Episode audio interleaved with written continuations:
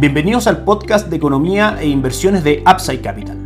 Revisaremos el rendimiento del mercado en Chile y el mundo y las principales noticias económicas y financieras que marcan la jornada.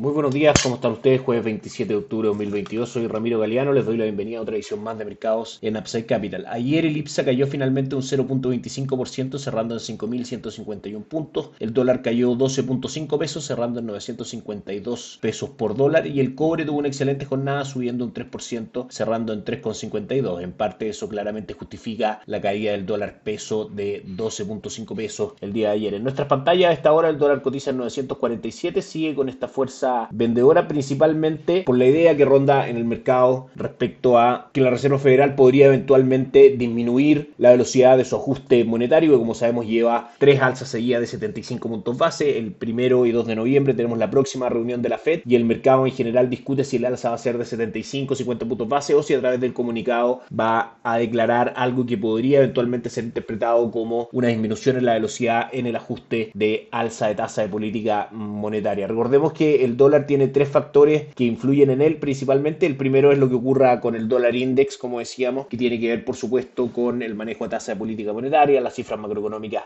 de Estados Unidos y lo que pase en el dólar en general en el mundo. El segundo es lo que ocurra con el cobre. Como sabemos la relación es inversa, si es que el cobre tiende a caer, el dólar en Chile va a tender a subir. Y lo tercero son los factores internos y dentro de los factores internos tenemos distintos drivers que podríamos estar analizando. En primera instancia, la recesión esperada para la economía local, mientras más fuerte sea, claramente va a ser más depreciativa para el peso chileno. Finalmente el peso es la cara visible de la economía en ese sentido. A medida también que tengamos una menor inflación y que el Banco Central vaya rebajando la tasa política monetaria también es un factor que debiésemos ver como alcista para el dólar. Lo que puede ser bajista para el dólar, es decir, apreciativo para el peso en cuanto a factores locales, es un acuerdo por seguridad social, una nueva constitución, etcétera, mucho más de centro que la propuesta constitucional que fue rechazada durante septiembre y que en el fondo el mercado tienda a percibir que el diálogo político y social vuelve a tranquilizarse en Chile, que son claramente características vitales para que la actividad económica se pueda desarrollar de buena manera. Entonces, como decíamos, el dólar cotizando en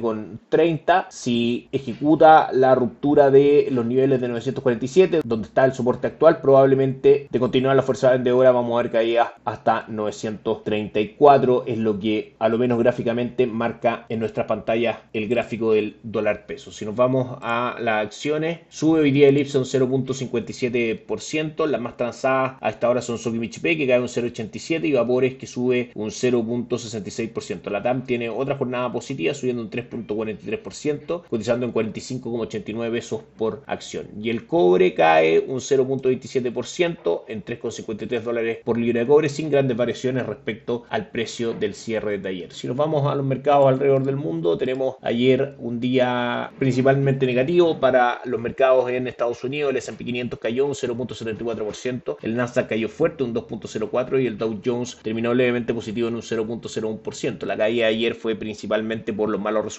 mostrados por Microsoft y por Alphabet, la matriz de Google, respecto a su ingreso por venta y beneficio por acción respecto a su ejercicio del tercer trimestre de este año. De ahí que el Nasdaq, el índice tecnológico, fue el que más se resintió, cayendo un 2%, y el S&P 500 independiente que estuvo durante la jornada en terreno positivo no logró terminar en verde y terminó, como decíamos, cediendo un 0.74%. Si seguimos con la temporada de entrega de resultados, ayer en la tarde entregó resultados Meta Platforms, la matriz de Facebook, que decepcionó en su medición de beneficio por acción y que a esta hora en el mercado transa con una caída del 21.15%, cotizando en 102.45, de manera que eventualmente podríamos esperar una mala jornada nuevamente para el Nasdaq, el índice tecnológico en Estados Unidos. Si nos vamos al calendario económico, tenemos varias cosas que comentar el día de hoy. En primera instancia, el Banco Central de Europa aumentó la tasa de política monetaria en 75 puntos base y a través de su comunicado, conferencia de prensa, etcétera, de la presidenta de el Banco Central Europeo, Cristian Lagarde. Finalmente se anuncia también algunas condiciones de liquidez en el sistema bancario en Europa un poco más contractivas junto con el alza de tasa de política monetaria y otras tasas de menor importancia en Europa, finalmente lo que muestran es el compromiso del Banco Central Europeo por volver la inflación hacia el 2%. Como dijimos, la tasa de tipo de facilidad de depósito queda en 1.5% desde el 0.75 anterior en línea con lo que esperaba el mercado, la tasa de facilidad marginal de crédito al 2.25 versus el 1.5 anterior y la decisión sobre los tipos de interés queda en el 2% desde el 1.25% anterior. Si nos vamos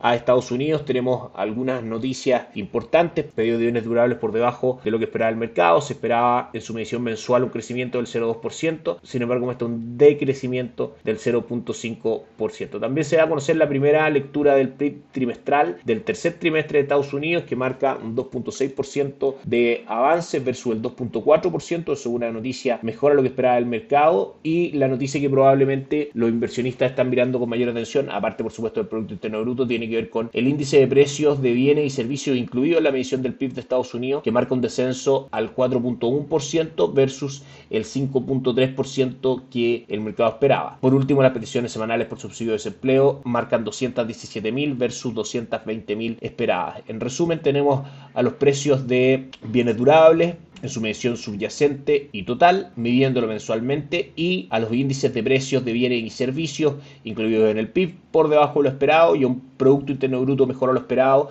y peticiones semanales por subsidio de desempleo mejor a lo esperado. Esa es la lectura de noticias hoy día en Estados Unidos. Mañana va a ser un día también bastante importante porque vamos a conocer, dentro de otras cosas, el precio del gasto en consumo personal subyacente, una medición que la Reserva Federal utiliza bastante, conocida como el PCE, para tomar su decisión de tasa de política monetaria que, como decíamos, la reunión se va a efectuar entre los días primero y 2 de noviembre de este año. También mañana tendremos ventas de viviendas, expectativas de consumidor de la Universidad de Michigan, y una serie de datos menores también en Estados Unidos, así como en Europa. Y por último, hoy día para el cierre de mercado, luego que eso ocurra, se esperan los resultados de Apple y probablemente Amazon, que no marca horario en el calendario económico, sin embargo, si no entregó previo a la apertura, probablemente lo haga después del cierre. Mastercard entrega resultados por sobre lo esperado y Merck también resultados por sobre lo esperado en el calendario de reportes de resultados de empresas del tercer trimestre listadas en el S&P 500. Por último, nos vamos a los mercados donde el dólar index avanza hoy día un 0.25%. En Asia la jornada es mixta con el Nikkei 225 de Japón cayendo un 0.32%, el Hansen de Hong Kong arriba un 0.72 y el índice de Shanghai cayendo un 0.55%. En Europa tenemos al DAX alemán subiendo un 0.23 y el Eurostock 600 arriba un 0.11%. El índice accionario de Italia y el IBEX 35 de Madrid suben un 0.7% aproximadamente cada uno. Y por último,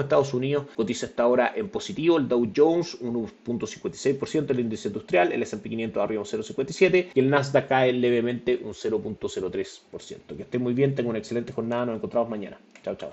Gracias por escuchar el podcast de Economía e Inversiones de Upside Capital. Te invitamos a visitar nuestro sitio web www.upsidecap.cl y contactarnos para brindarte una asesoría objetiva, sin sesgo y con una mirada global para tus inversiones.